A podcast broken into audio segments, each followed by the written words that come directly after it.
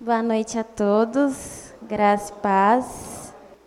Eu queria começar contando um pouquinho de como eu cheguei aqui, de quem sou eu, para vocês entenderem. Bom, é, não poderia deixar de falar também é, que toda essa trajetória missionária foram pessoas que plantaram isso no meu coração. E uma dessas pessoas é a Derlange, desde o Ministério de, de Missionários, de Mensageiras do Rei.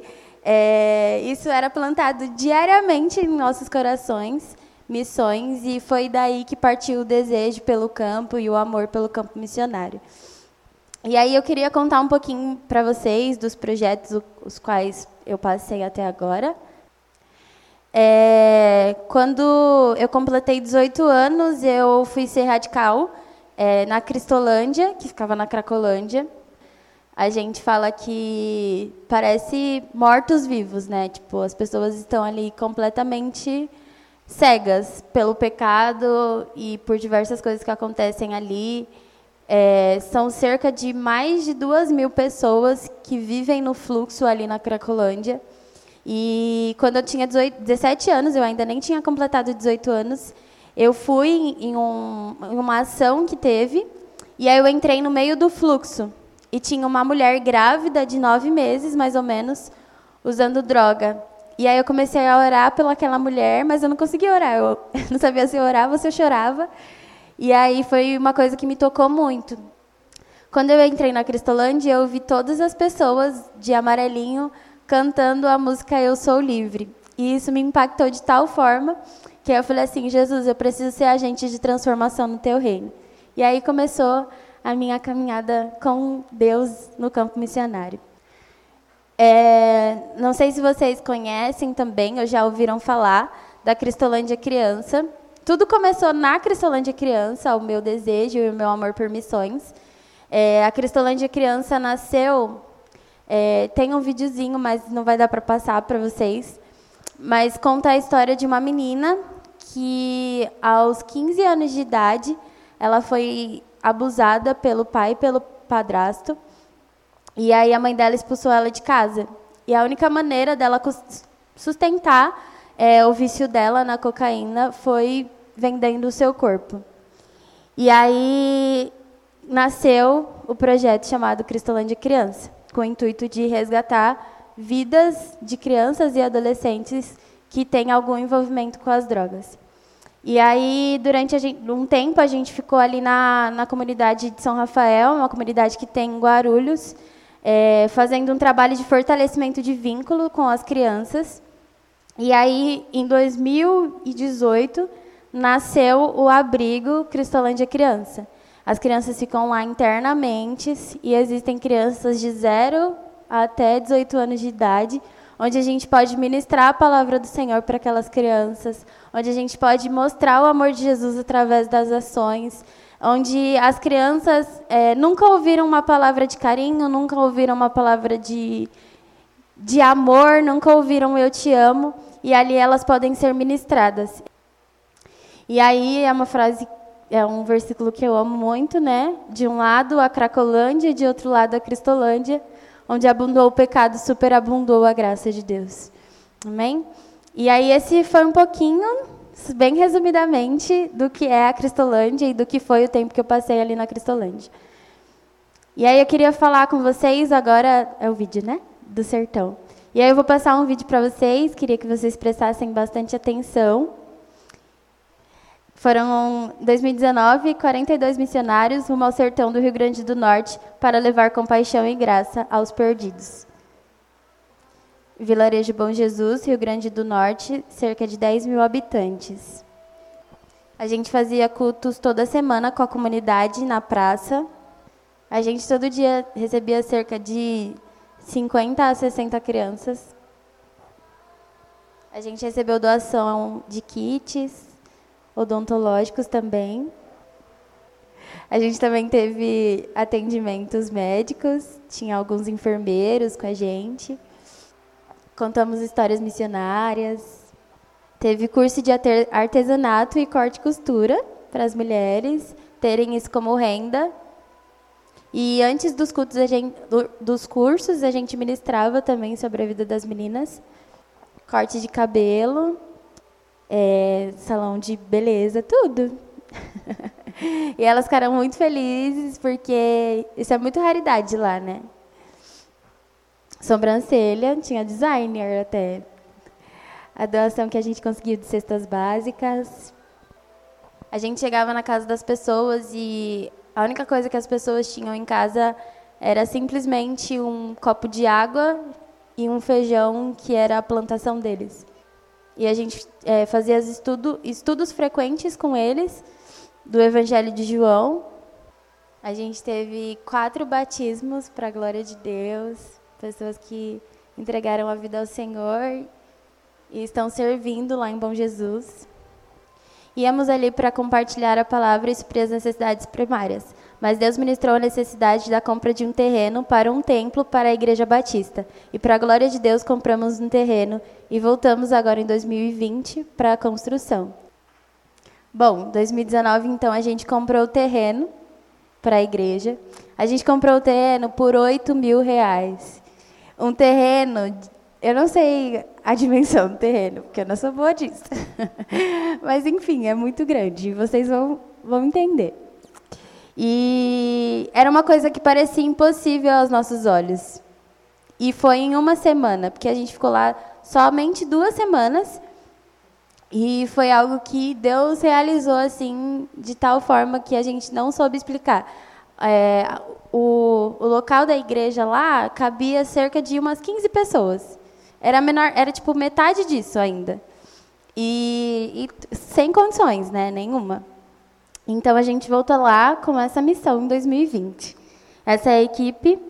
Então, a Igreja Batista em 2019 era assim, e era um lugar emprestado, não era um lugar. E aí é, foram algumas pessoas antes, em 2020, para poder já estruturar o local, tudo certinho. E essa foi o começo da construção. Então, gravem essa data, dia 19 de 2 de 2020. 2021, desculpa, é porque a gente teve a pandemia, 2020. Então, a gente foi em, em fevereiro de 2021. A gente também continuou com os estudos frequentemente lá, é, a entrega das cestas básicas também. É, no primeiro culto que a gente fez, tinha cerca de 80 pessoas, fora os missionários, que eram cerca de 60 pessoas.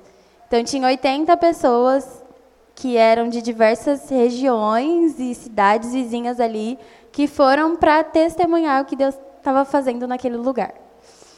Gente, agora eu não vou, vou pedir para vocês não rirem. A gente foi jogar com as meninas. Aí a gente perdeu de 14 a 4. Só, é porque a gente é humilde.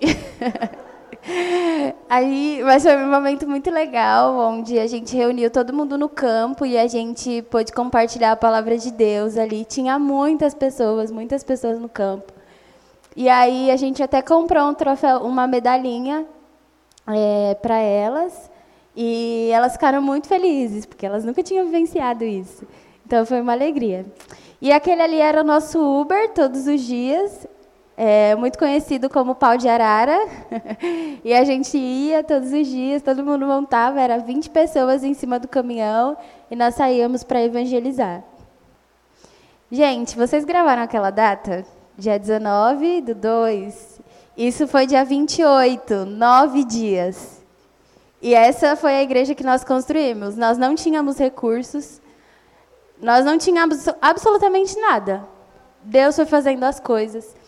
No dia que a gente inaugurou, é, algumas igrejas enviaram doações para a gente, que a gente conseguiu comprar as cadeiras da igreja. Esse portão, tudo, tudo que vocês estão vendo aí foi doação. E foi, tipo, algo que o Senhor fez, realmente. Janela de vidro, e tudo assim, da melhor qualidade. Eu aprendi a pintar a telha, eu aprendi a rejuntar, porque todo mundo ajudava, o tempo era curto, mas em nove dias nós entregamos a igreja para a glória de Deus. tinha, não, não cabia, não tinha espaço na igreja. As pessoas ficaram do lado de fora, porque as pessoas queriam ver, porque as pessoas falavam assim: não vai dar tempo, vocês não vão conseguir entregar a igreja em nove dias. E todo mundo foi, as pessoas ficaram nos carros, as pessoas ficavam nas motos, mas todo mundo queria ver o que Deus estava fazendo ali. Bom, isso, e a gente vai voltar agora em janeiro também, de 2022, para continuar o trabalho, para fortalecer os vínculos ali também.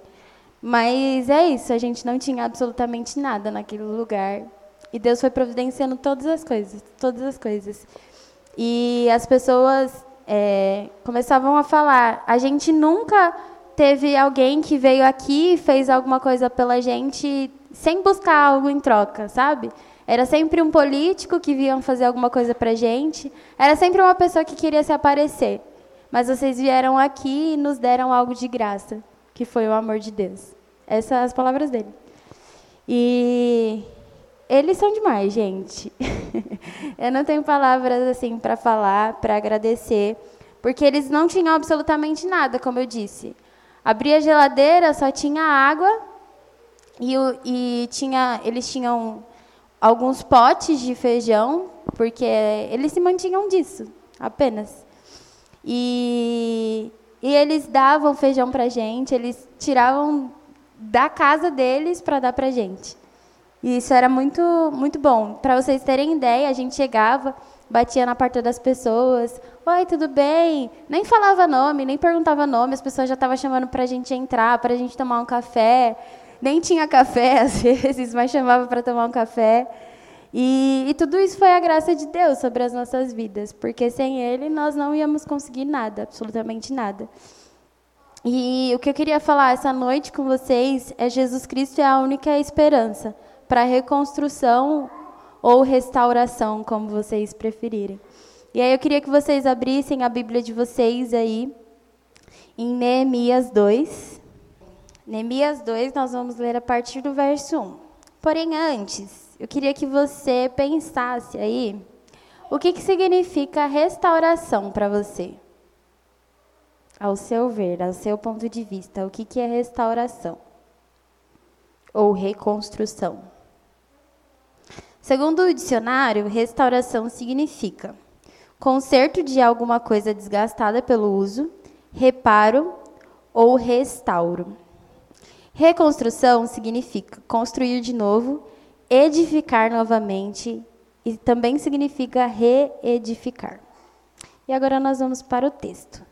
Neemias 2, a partir do verso 1 diz: No mês de Missan, no vigésimo ano do reinado de Arxerxes, uma vez posto o vinho diante dele, eu peguei e ofereci ao rei.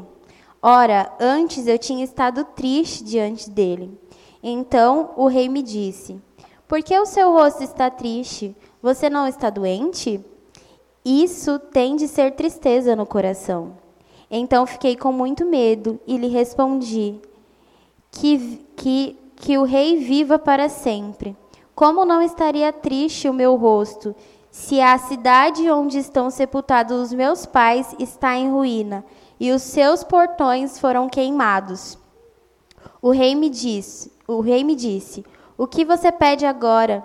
Então orei ao Deus dos céus e disse ao rei: Se for do agrado do rei, se este é o seu servo, se esse seu servo encontrou favor em sua presença, peço que o rei me envie ajudar a cidade onde estão os túmulos dos meus pais, para que eu o reconstrua. Então, até aqui, e aí nós vamos lá para o verso 17. 17 e 18. Então eu lhes disse: Vocês estão vendo a miséria em que nós estamos. Jerusalém em ruínas e os seus portões destruídos pelo fogo.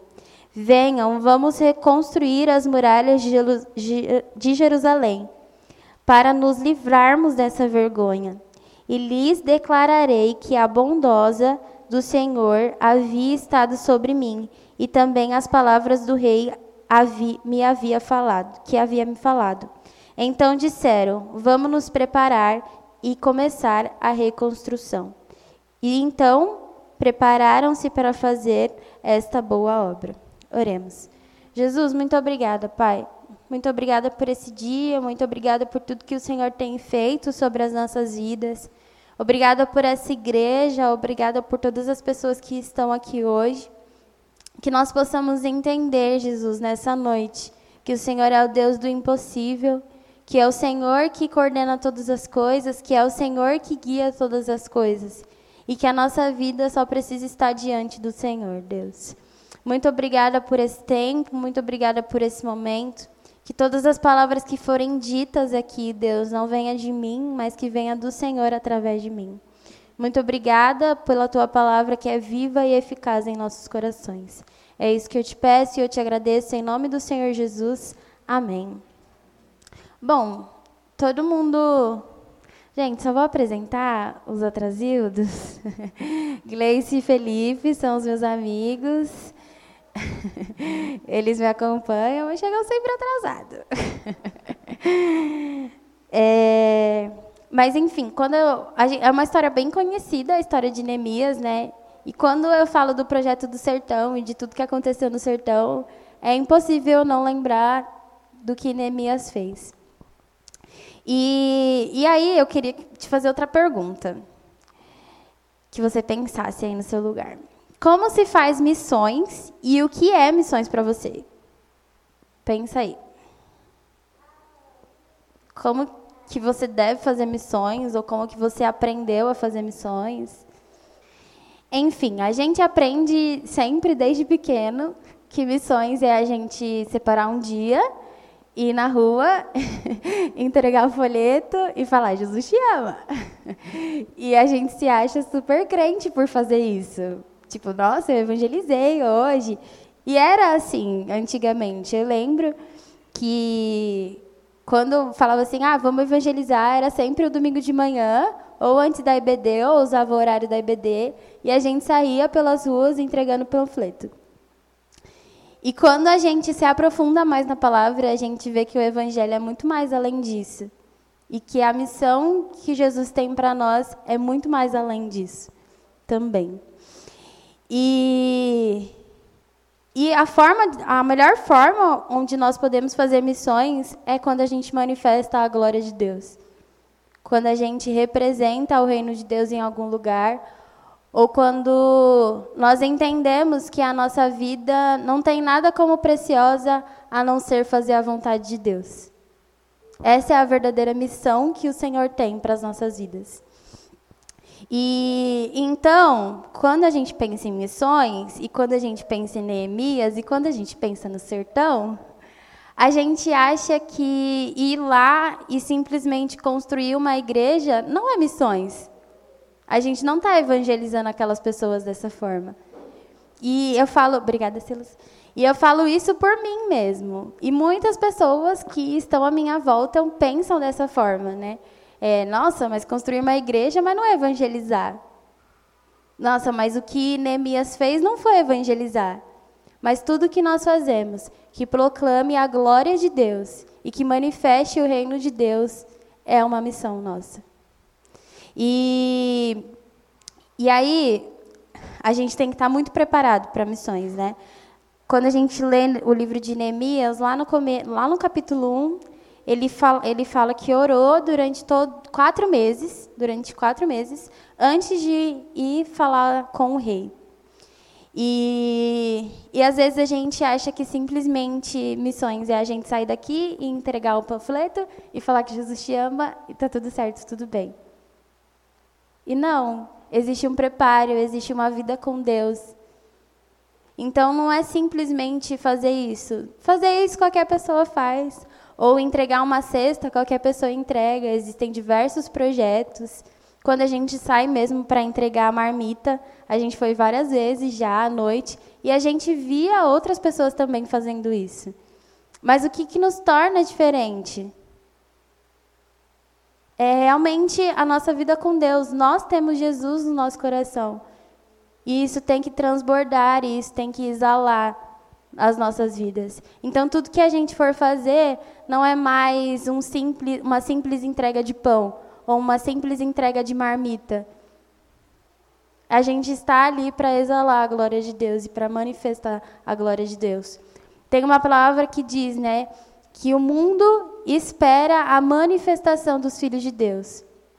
Então, quando nós entregamos a nossa vida para o Senhor, quando nós falamos, Jesus, eu te aceito no meu coração, ou quando nós fazemos a oração que geralmente o pastor faz, nós não simplesmente falamos aquilo por falar, mas nós estamos entregando a nossa vida diante do Senhor. Então nós estamos falando assim, Deus, eu renuncio às minhas vontades para viver a tua vontade. E ele diz isso na sua palavra: aquele que quiser ser o meu seguidor, esqueça os seus próprios interesses. Tome a sua cruz e aí depois você me segue. Então, simplesmente seguir a Jesus não é simplesmente a gente levantar a nossa mão no momento de culto e simplesmente repetir a oração do pastor ou do missionário, enfim. Mas é a gente renunciar todas as nossas vontades. Renunciar o nosso tempo que a gente tem, às vezes fazendo nada, ou mexendo no Facebook, ou mexendo no WhatsApp, para viver realmente uma vida com Deus. E eu digo isso por mim, porque a gente, o ser humano é muito inconstante em tudo. Em tudo que a gente faz, a gente é inconstante. E ter uma vida com Deus, ter uma vida de devocional com Deus, também é muito difícil. Mas quando nós renunciamos às coisas pequenas, as coisas que a gente pode fazer outra hora, ou que a gente deixa de lado, para ter um tempo com Deus, isso faz toda a diferença na nossa vida. E isso faz toda a diferença quando nós vamos orar para alguém ou quando nós vamos falar de Jesus para alguém. Porque aí já não é mais nós, mas é o tempo que a gente teve com Deus e Ele vai refletir através de nós. E, e aí, então, é, durante todo esse tempo, esses quatro meses, foi um tempo de oração, foi um tempo de planejamento, foi um tempo de preparo e um tempo de segurar as cordas também. Porque a gente precisa de pessoas que estejam ao nosso lado, pessoas que estejam conosco também. E, e aí isso vai ser falado lá no versículo 4, né? Que ele diz: Então orei ao Senhor dos céus. É, e se for do seu agrado, rei, esse seu servo encontrou favor em sua presença. Peça ao rei que me envie ajudar e tal, tal, tal. Então, o que, que ele fez? Ele orou ao Senhor. E às vezes você está se perguntando, ah, Rebeca, tá, mas por que, que você está falando tudo isso? Porque a nossa vida precisa ser uma missão. Então, é, eu não estou falando para você ir pegar um avião agora e ir para a África ou ir para o sertão ou deixar tudo na sua casa e você tem que ir para o sertão. Não, mas se Deus te colocou onde você está, é porque você precisa ser um referencial dele ali. Se você está no, no seu trabalho, se você está na sua faculdade, se as pessoas que estão ao seu redor estão ali, é porque Deus colocou essas pessoas na sua vida. E você precisa ser canal de bênção do Senhor ali. E tudo isso vai fazer diferença quando nós temos uma vida de relacionamento com Deus. Quando, quando nós entrarmos no nosso quarto, fechar a porta e realmente vivermos totalmente uma vida consagrada a Ele, Ele vai nos direcionar as coisas que nós precisamos falar para alguém. As pessoas vão começar a procurar a gente para pedir conselho ou para pedir uma oração. Ou simplesmente você vai chegar e você vai sentir, quando você chegar perto de alguém, você vai sentir o toque do Senhor falando para você orar por aquela pessoa. Ou simplesmente um bom dia que a gente vai dar vai fazer a diferença na vida de alguém. Porque não vai ser mais nós, mas vai ser Ele através de nós. A nossa missão é aonde nós estamos. Você não precisa ir no sertão para falar do amor de Deus. Você não precisa ir na África para falar do amor de Deus. Você precisa falar do amor de Deus aonde você está. E antes de, de eu ir para o campo, né, eu ficava muito triste, porque com 17 anos eu já queria estar na Amazônia. E porque eu entendia e eu queria viver isso e sempre não podia, né? Então só podia quando tinha 18 anos. E aí foi quando um missionário foi na, na igreja e ele falou assim: Ah, no que, que adianta você querer fazer missões em tal lugar, você querer fazer missões em tal lugar, sendo que você não evangeliza nem sua casa? Aí eu fiquei assim: Eita! Porque é verdade. Porque a gente quer falar de Jesus para as pessoas, mas a gente não quer cuidar dos nossos. A gente demonstra o amor pelas pessoas, mas a gente não demonstra o amor pelos nossos. E aí, quando eu entendi isso, fez total diferença na minha vida. Total diferença. E aí, eu comecei a ser uma filha mais obediente. Comecei a fazer mais as coisas em casa, ajudar a minha mãe. Então, tipo, e aí foi o que o pastor disse esses dias, eu estava no culto, e ele falou: é, o que, que adianta você tá na sua casa, você querer ir fazer missões na África, você querer evangelizar os pobres, e você não arruma nem sua cama, você não lava nem a louça de casa. E um monte de jovem no culto, né? Todo mundo ficou quietinho. Mas é verdade, porque são simples ações. Simples ações. Para vocês terem ideia, lá no sertão, a gente, lá a, a escassez de água é muito grande. Então, o que, que a gente fazia para lavar a louça? É um pouco nojento, gente, mas era a situação que estava. A gente comia, tirava toda a comida do prato, raspava bem o prato, aí passava o prato numa água é, com sabão, e aí passava esponjinha, depois numa água só água e depois em outra água só água. E isso era feito com cerca de tipo 200 pratos, porque era todo mundo comia. E teve um, uma semana que a gente ficou tomando banho na bacia, porque a gente estava gastando muita água.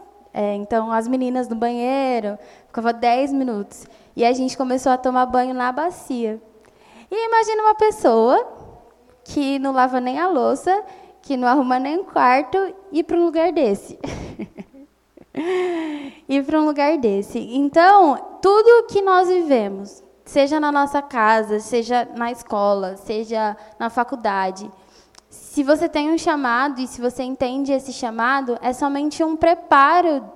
Tudo aquilo que você está passando é somente um preparo para as coisas que tem para você e para as coisas que tem guardado para você.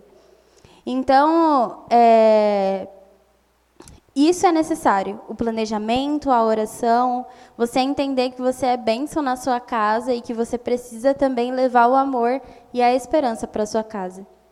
E reconstruir, não somente os muros, como foram ditos aqui, mas reconstruir corações. Então, existe, tipo, filhos que não falam com, com seus pais, existem irmãos que não falam com seus irmãos, e enquanto isso não for quebrado, e enquanto isso estiver ainda, desculpa, mas a gente não vai chegar a lugar nenhum e a gente não vai alcançar ninguém. Porque a gente ainda está preso nas coisas carnais e a gente ainda está preso nas coisas que, que não provém de Deus. E eu lembro de uma coisa que a Derlange me falou uma vez, na verdade, que eu falei para ela, mas que depois a gente conversou, é sobre se perdoar. Então, às vezes, a gente tem muitas coisas no nosso coração. A gente tem muitas mágoas no nosso coração. E como que a gente vai levar o amor pelas pessoas, para as pessoas, sendo que a gente tem muitas coisas no nosso coração? E que a gente precisa se perdoar. Eu sempre ensinava para as meninas lá na, na Cristolândia que elas são transformadas para transformar. Todos nós somos transformados para transformar. Todos nós somos curados para curar. Então não adianta a gente estar tá quebrado, não adianta a gente estar tá cheio de coisas e carregado no nosso coração e querer sair por aí espalhando o amor de Deus, sendo que a gente está assim ainda. E a gente precisa entender que para tudo há um propósito. Tudo, tudo na nossa vida tem um propósito. E é um propósito de Deus. E e aí, lá no, no verso 5, ele vai falar. Ele, ele tem uma esperança, né? Se for do agrado do Senhor, seu servo encontrou favor na sua presença. É a cidade onde estão os números, os túmulos dos meus pais, para que eu a reconstrua. Então ele se colocou disponível. Ele se colocou na brecha para que aquela cidade fosse reconstruída e quantas coisas nós precisamos nos colocar na brecha para que corações venham ser reconstruídos? Então, Se um dia você está aqui, é porque alguém um dia se colocou na brecha por você. Se um dia, se hoje nós estamos aqui, é porque Jesus um dia pagou o preço que era para nós pagarmos. Se hoje nós estamos aqui, é porque ele renunciou a alguma coisa pela minha vida e pela sua vida. E o que nós temos feito diante disso? O, pessoal daquela cidade teve os muros reconstruídos porque um dia Neemias enfrentou os seus medos, enfrentou os seus temores e se colocou na brecha para que, aquela, para que aqueles muros fossem reconstruídos. E o que eu e você temos feito para reconstruir corações e reconstruir vidas que estão por aí quebradas.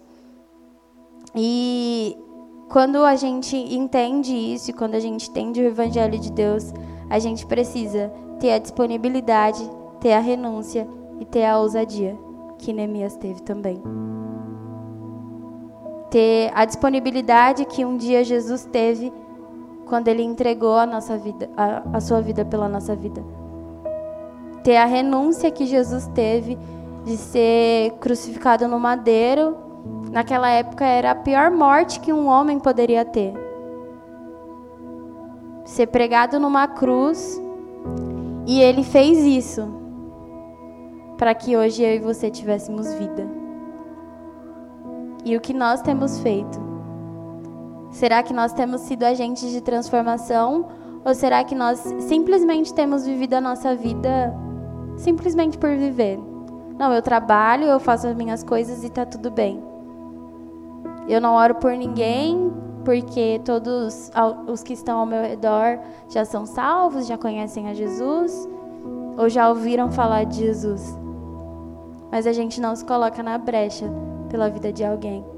E aí, quando a gente for lá, quando a gente for para o céu, e a gente vai entrar lá no céu, e aí Jesus vai falar. A gente nem vai entrar no céu, né? A gente vai chegar na porta, e aí Jesus vai falar assim: Aparta-te de mim, porque eu não vos conheço. Mas Jesus, eu fui para a igreja todos os domingos. Mas Jesus, eu cantava na equipe de louvor. Mas Jesus, eu limpei a igreja um dia. E aí Jesus vai falar assim: Aparta-te de mim, porque eu não vos conheço. Porque a gente não fez a missão que ele nos deu para fazer. Porque a gente não renunciou às nossas vontades. E porque a gente não foi agente de transformação na vida de ninguém.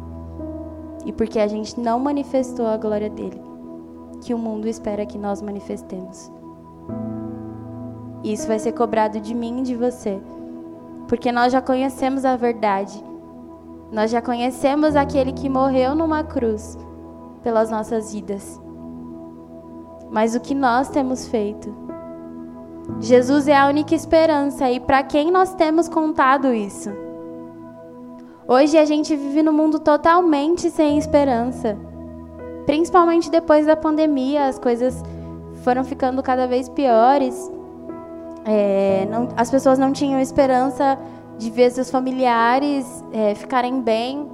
As pessoas não tinham esperança de, de terem uma vida e de ter um mundo normal novamente. E eu mesmo, no, no tempo da pandemia, foi um tempo que aconteceu algumas coisas na minha vida. Dia eu fiquei totalmente sem esperança. A minha casa pegou fogo em outubro do ano passado.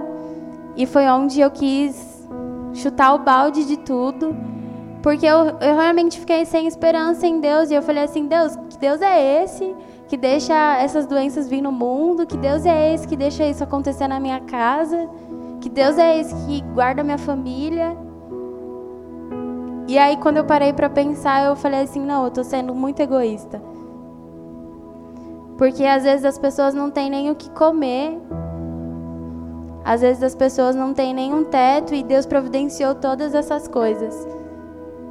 Então é o tempo da gente levar a esperança, que é Jesus.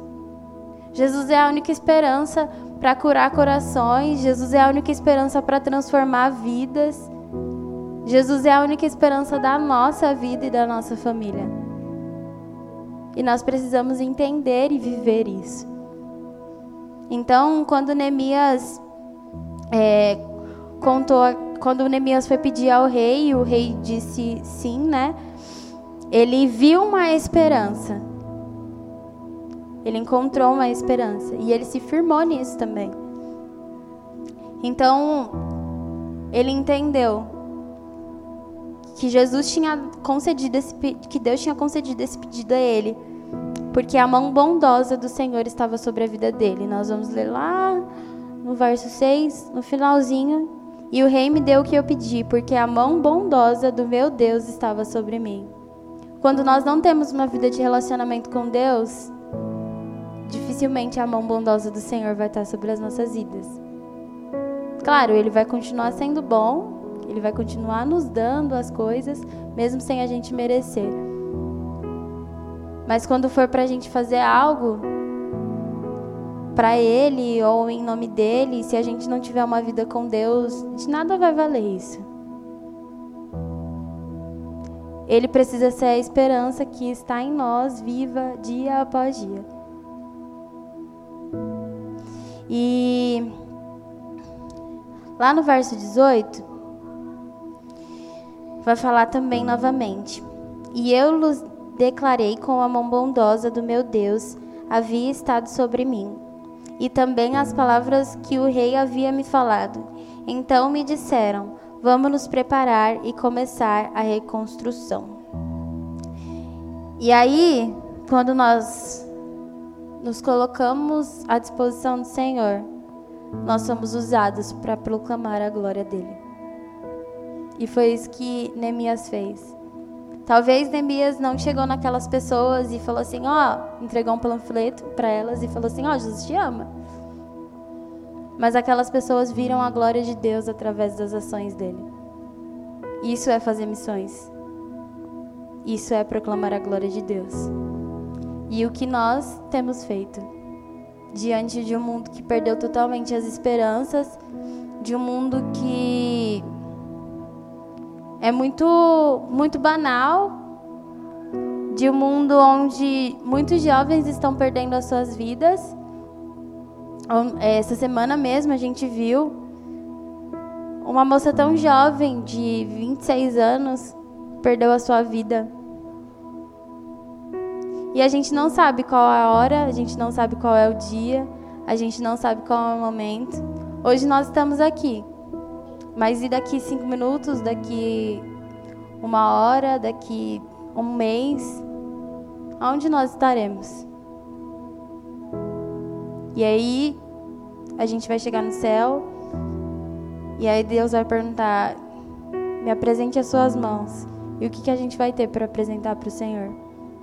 Isso é uma coisa que a gente precisa refletir, porque a nossa vida não vai ser baseada no nosso trabalho a nossa vida não vai ser baseada nos nossos estudos, mas a nossa vida com Deus vai ser baseada pelo que a gente ofereceu a Ele pelo que a gente viveu com Ele. Aprendi que mais do que falar sobre Jesus, a gente precisa viver Jesus. Então isso precisa ser um conjunto que anda junto. A gente precisa ter uma vida com Deus mas a gente também precisa falar sobre ele para as outras pessoas. E aí a gente canta, a gente fala diversas coisas na igreja, mas a gente não está sendo usado como um instrumento nas mãos de Deus. Porque a gente está só cantando e a gente está só falando, mas a gente não está vivendo realmente o Evangelho que Ele nos deu para viver. E aí, eu queria que você abaixasse a sua cabeça e que você pensasse o que precisa ser mudado na sua vida, o que, que você precisa fazer para que você consiga reconstruir corações, que você seja somente um instrumento e que Deus faça isso na vida de outras pessoas. O que, que você precisa renunciar e qual brecha que você precisa se colocar. E se você pensar em alguém que você tenta falar do amor de Deus, mas você não consegue, que você sabe que você precisa falar de Jesus para essa pessoa, mas você não consegue, queria que você apresentasse essa pessoa diante de Deus e falasse: Deus, eu não consigo fazer isso, mas vem comigo. Jesus, nós te agradecemos por esse dia. Nós te agradecemos por tudo que o Senhor faz, tem feito e ainda irá fazer sobre as nossas vidas. Nós te agradecemos porque o mesmo Deus que fez todas as coisas lá atrás é o mesmo Deus que continua fazendo as suas maravilhas hoje. O mesmo Deus que deu esperança para Neemias é o mesmo Deus que está sobre os nossos corações e que é a nossa esperança. E Jesus, que a nossa vida não seja resumida simplesmente por, pelos momentos que nós temos aqui no culto, mas que a nossa vida, Deus, seja resumida por ter uma vida de relacionamento contigo e relacionamento real contigo. Que a nossa vida não seja resumida nos nossos estudos, dos nossos trabalhos, mas que nós possamos viver, Deus, uma vida que o Senhor quer que nós vivamos. Nós te entregamos a nossa vida diante do Senhor. Faça o que o Senhor quiser de nós. Nós entregamos o nosso coração diante do Senhor, Deus. Se preciso for, quebre e faça de novo, Deus. Eis-nos aqui para fazer a tua vontade e para vivenciar a tua vontade. Nos perdoa, Jesus, por todas as vezes que nós nos calamos quando tinha alguém próximo a nós. Nos perdoe por todas as vezes que nós não tivemos uma vida de relacionamento contigo. Nos perdoe por todas as vezes que nós fomos dormir sem ao menos agradecer ao Senhor pela vida, pelo dia. Nos perdoa, Jesus, por todas as vezes, Deus, que nós não te agradecemos e nós não reconhecemos a tua grandeza e a tua soberania sobre nós. Nós te pedimos perdão, Jesus. Nos perdoa também, Deus, por todas as vezes que nós desacreditamos do Senhor, desacreditamos que o Senhor não é Deus de fazer, e Senhor, nós entregamos a nossa vida diante do Senhor, para o Senhor vir e fazer o que o Senhor quiser das nossas vidas. Pai, eu te entrego essa igreja em tuas mãos. Eu não sei os planos que o Senhor tem aqui, eu não sei os planos que o Senhor tem para esse lugar. Mas a tua palavra nos diz, Deus, que os planos que o Senhor tem para nós são pensamentos de paz, são pensamentos de nos fazer prosperar e não pensamentos de morte. Então, Jesus, guie, Deus, todas essas pessoas dessa igreja, tudo aquilo que for necessário fazer neste lugar, que o Senhor guie, Deus. Pai, assim como o Senhor foi Deus ali no sertão, ali com Neemias, Deus, o Senhor pode também reconstru reconstruir, reedificar ou dar algo novo para esse lugar. E nós te pedimos, Deus, que o Senhor venha com sabedoria e venha fortificando, Deus, é, os muros dessa igreja. E eu não digo de muros estruturais, mas de muros espirituais também, Jesus. Que o Senhor edifique essa igreja em Ti. Que a fé não venha a ser baseada pelas ações ou pelas circunstâncias, Jesus, mas que a fé dessas pessoas venham a ser resumidas naquilo que o Senhor fez, faz e ainda fará, Deus. Muito obrigada por tudo. Obrigada por esse momento. Ser com os nossos corações. Que nós possamos fazer a diferença sempre, Deus, aonde nós estivermos que aonde o Senhor nos colocou, que aonde nós estamos, Deus, seja o nosso campo missionário. Que as pessoas que passarem pela nossa vida a partir de hoje não passem da mesma forma que costumam passar, mas que elas vejam a tua luz em nós. Muito obrigada por esse momento, muito obrigada por tudo, Deus. É isso que eu te peço e eu te agradeço. Em nome do Senhor Jesus, amém.